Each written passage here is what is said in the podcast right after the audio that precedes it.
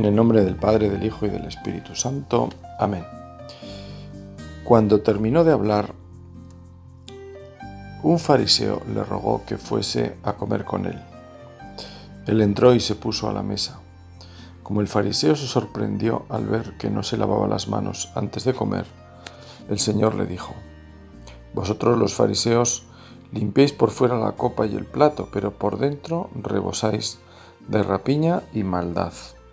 Necios, el que hizo lo de fuera, ¿no hizo también lo de dentro? Con todo, dad limosna de lo que hay dentro, y lo tendréis limpio todo. San Rafael Arnaiz, monje trapense español, hacía un comentario radical a esta frase con la que Jesús concluye esa mirada al interior de los fariseos que puede ser también la mirada al mío. Da limosna de lo que tienes, así todo en ti será puro.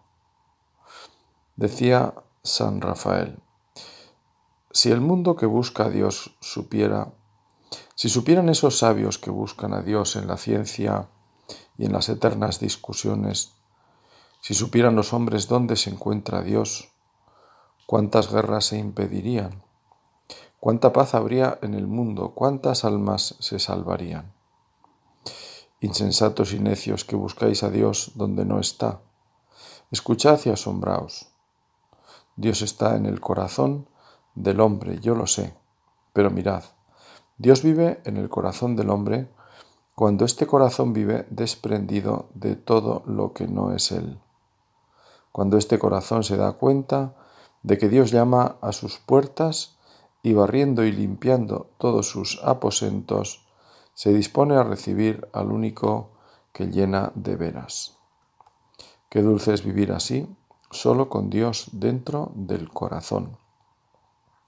Qué suavidad tan grande es verse lleno de Dios. Qué fácil debe ser morir así.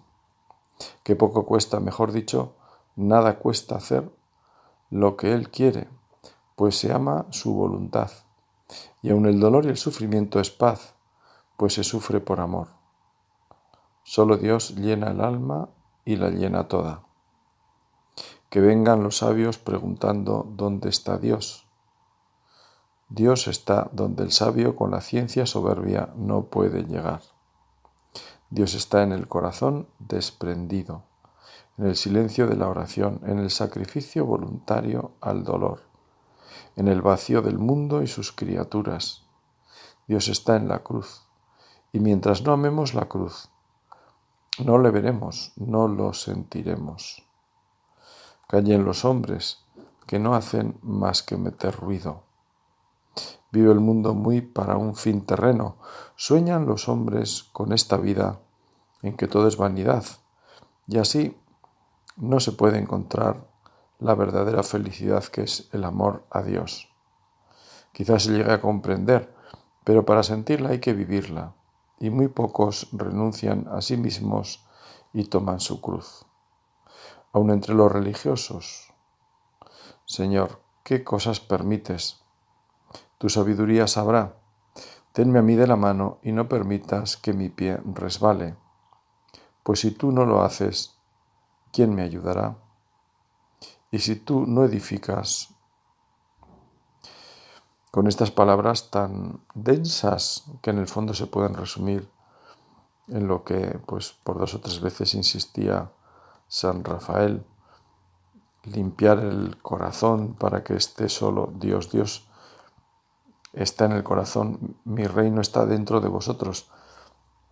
Nos dice Jesús no lo busquéis aquí o allí está dentro de ti el que me ama, mi Padre, le amará, vendremos a Él y haremos morada dentro de Él. Son otras palabras de Jesús.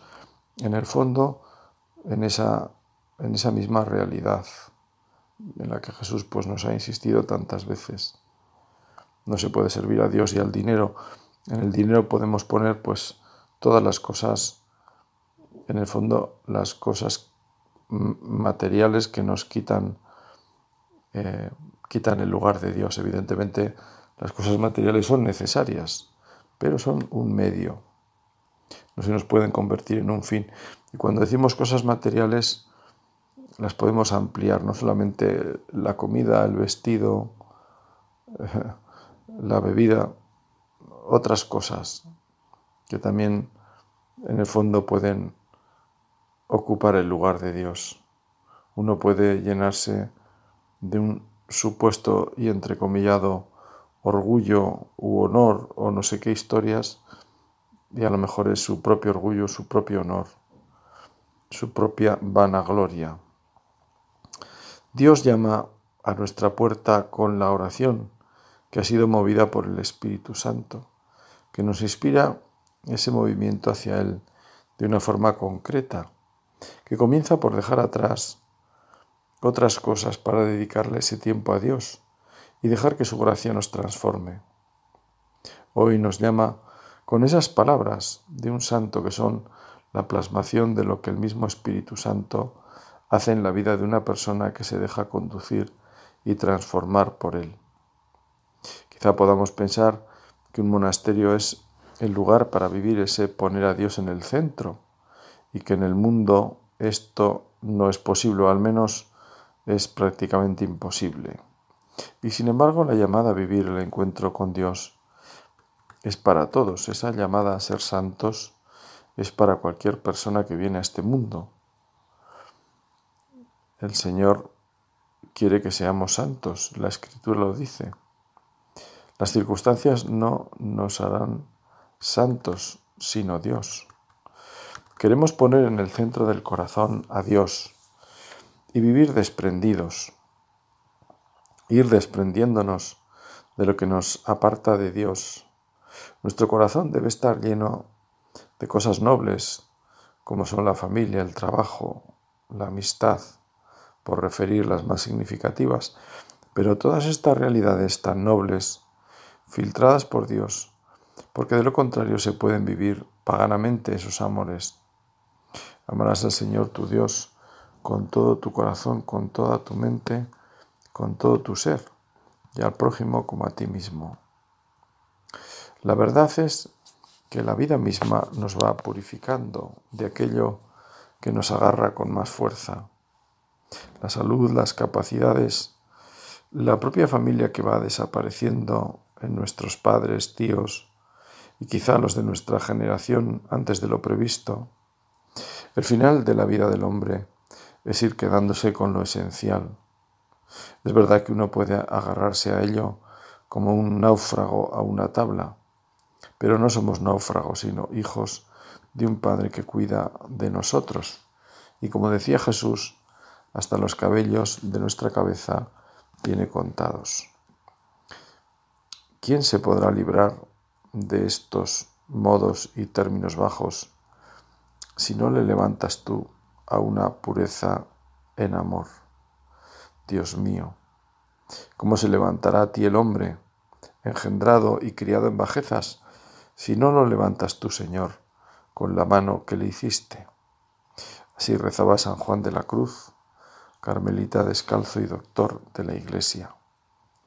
Esta limosna para Santa Teresa de Calcuta, fundadora de las Hermanas Misioneras de la Caridad, consiste en dar a los pobres lo que los ricos no podrían obtener con dinero.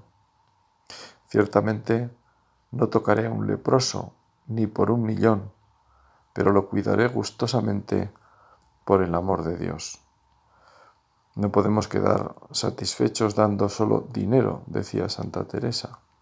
El dinero no es suficiente, pues se puede encontrar en otra parte. Los pobres tienen necesidad de nuestras manos para ser servidos y de nuestros corazones para ser amados. La religión de Cristo es el amor, el contagio del amor.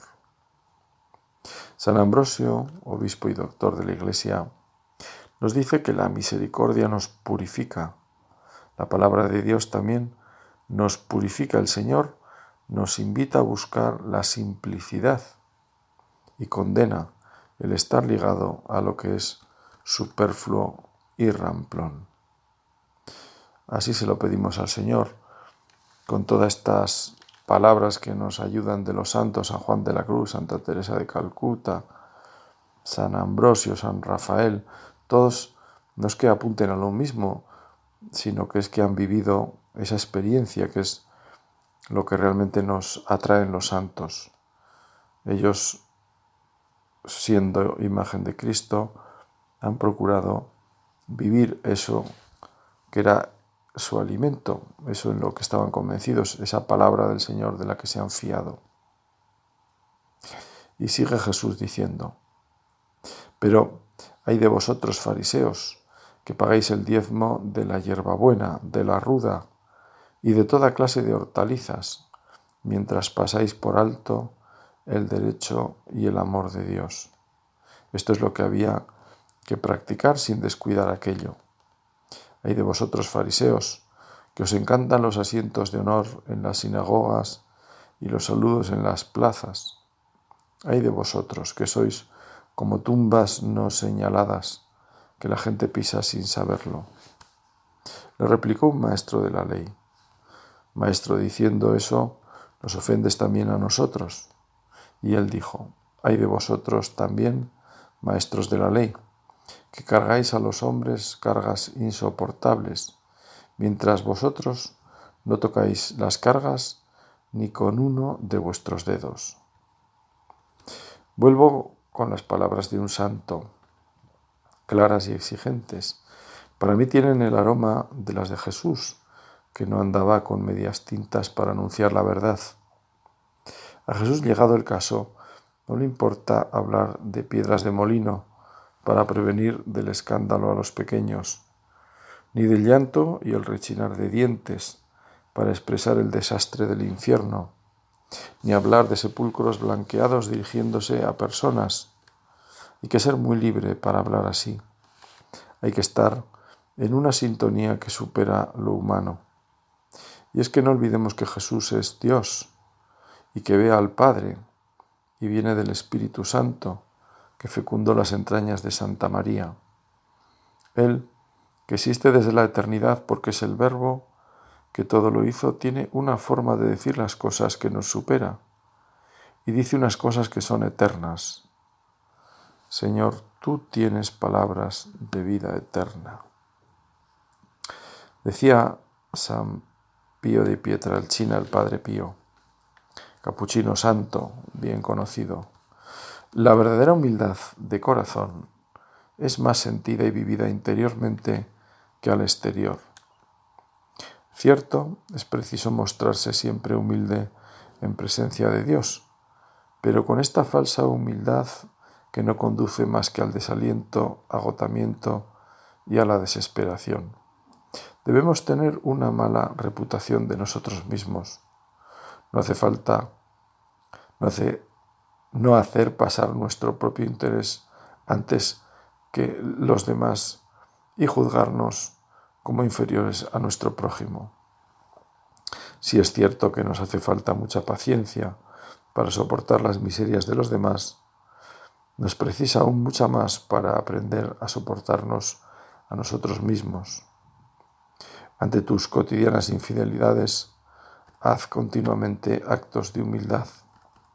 Cuando el Señor te verá así arrepentido, extenderá su mano hacia ti y te atraerá hacia Él. Nadie merece nada en este mundo. Es solo el Señor quien nos lo concede todo por pura benevolencia y porque en su infinita bondad nos lo da todo.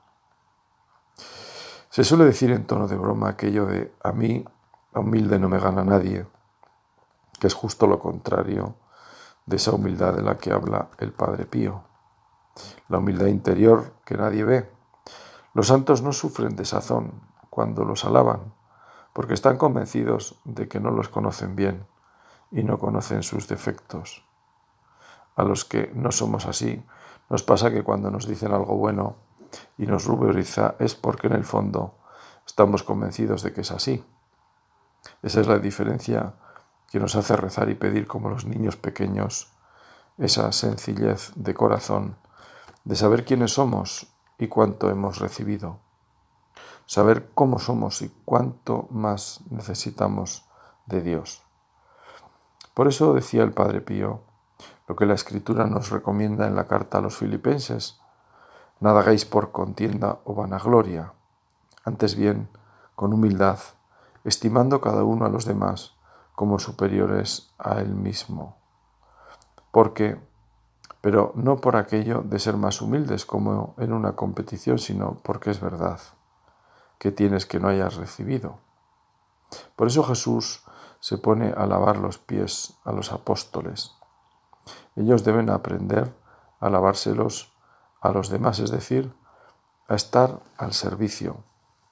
Esto tiene que ver con no querer los puestos de preeminencia, como en una boda buscando los lugares de honor, o aquella sentencia de Jesús ante el cumplimiento del deber que termina reconociendo, siervos inútiles somos, hicimos lo que debíamos hacer. El tono de los evangelios es este del anonimato. Enseguida nos vienen a la memoria palabras de Jesús. No he venido a ser servido, sino a servir. Que no sepa tu mano izquierda lo que hace tu derecha.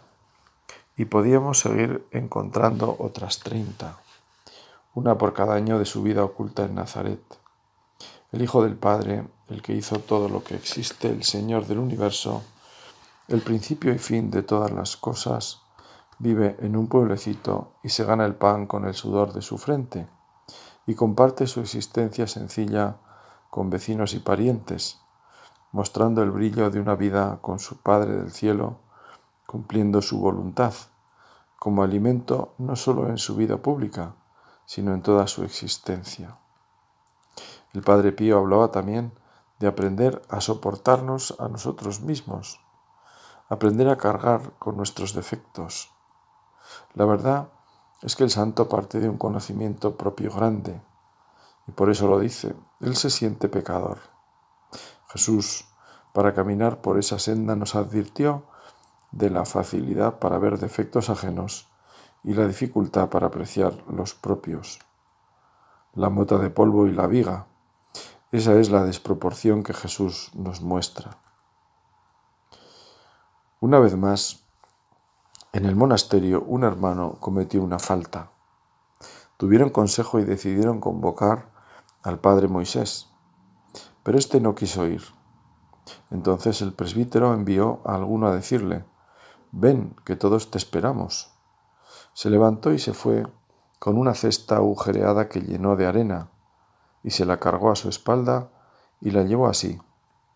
Los demás que habían salido a su encuentro le dijeron, ¿Qué es esto, padre Moisés?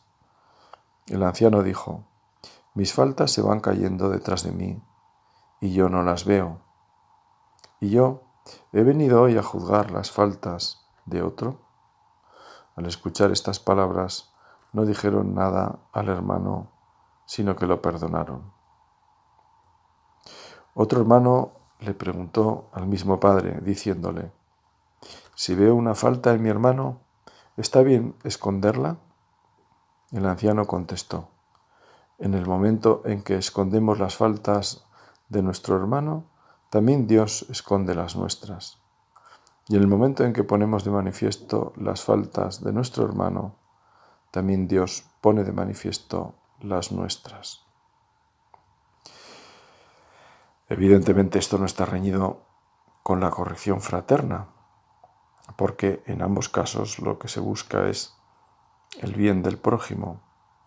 Hay una bienaventuranza, bien lo sabemos, que dice llevar con paciencia los defectos ajenos, pero esos defectos llevados con paciencia no están reñidos, evidentemente, con el corregirlos.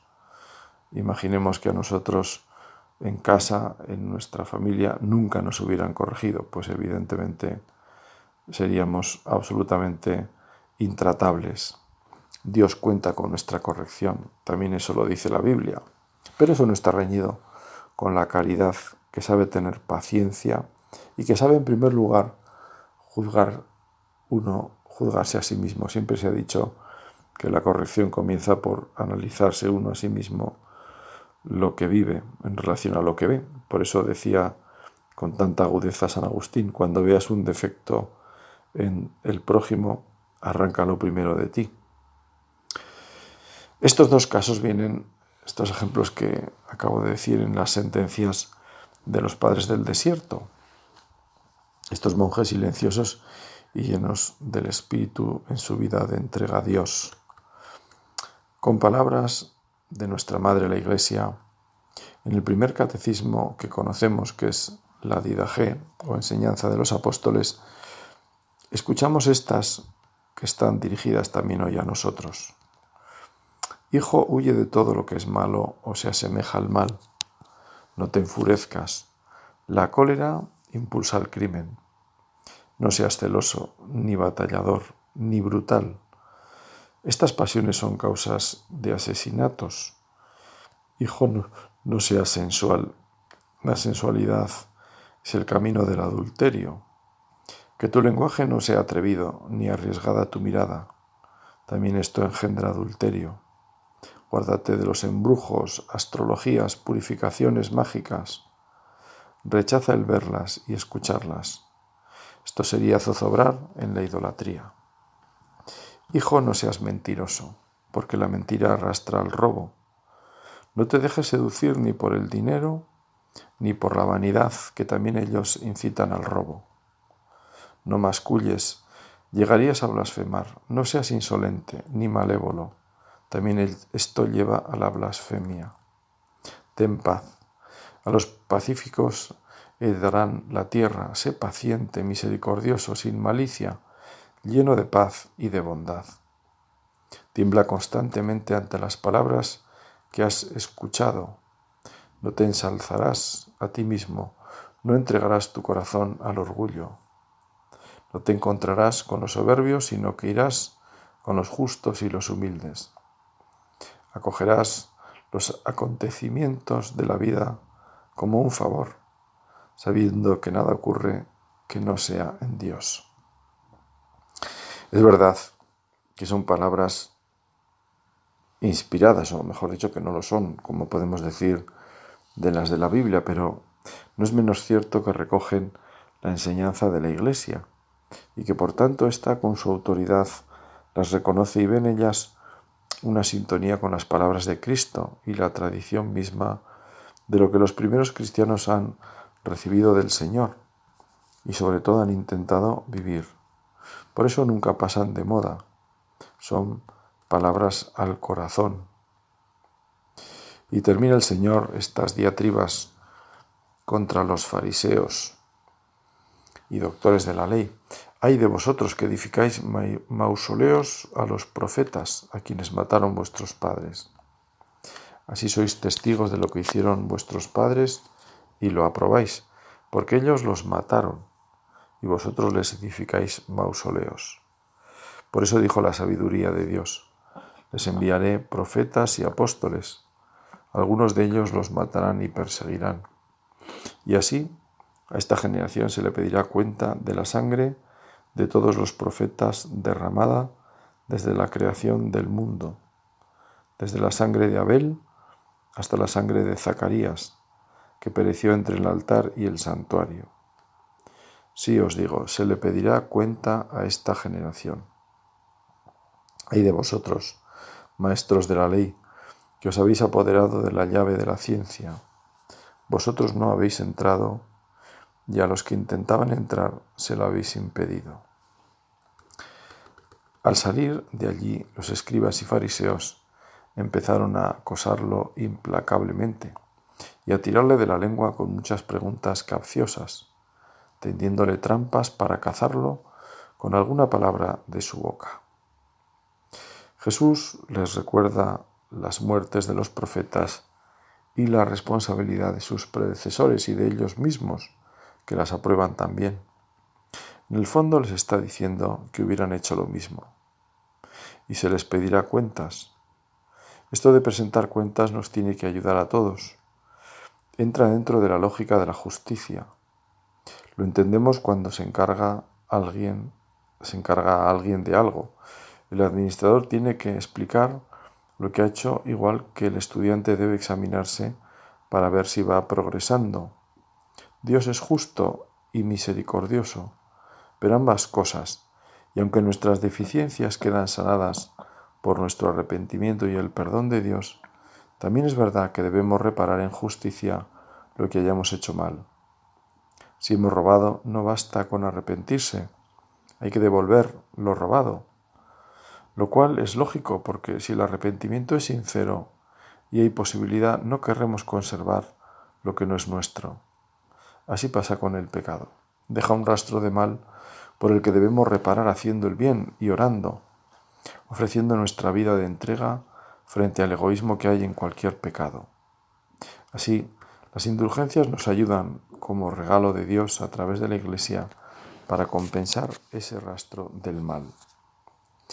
No temamos a la verdad de nuestra vida.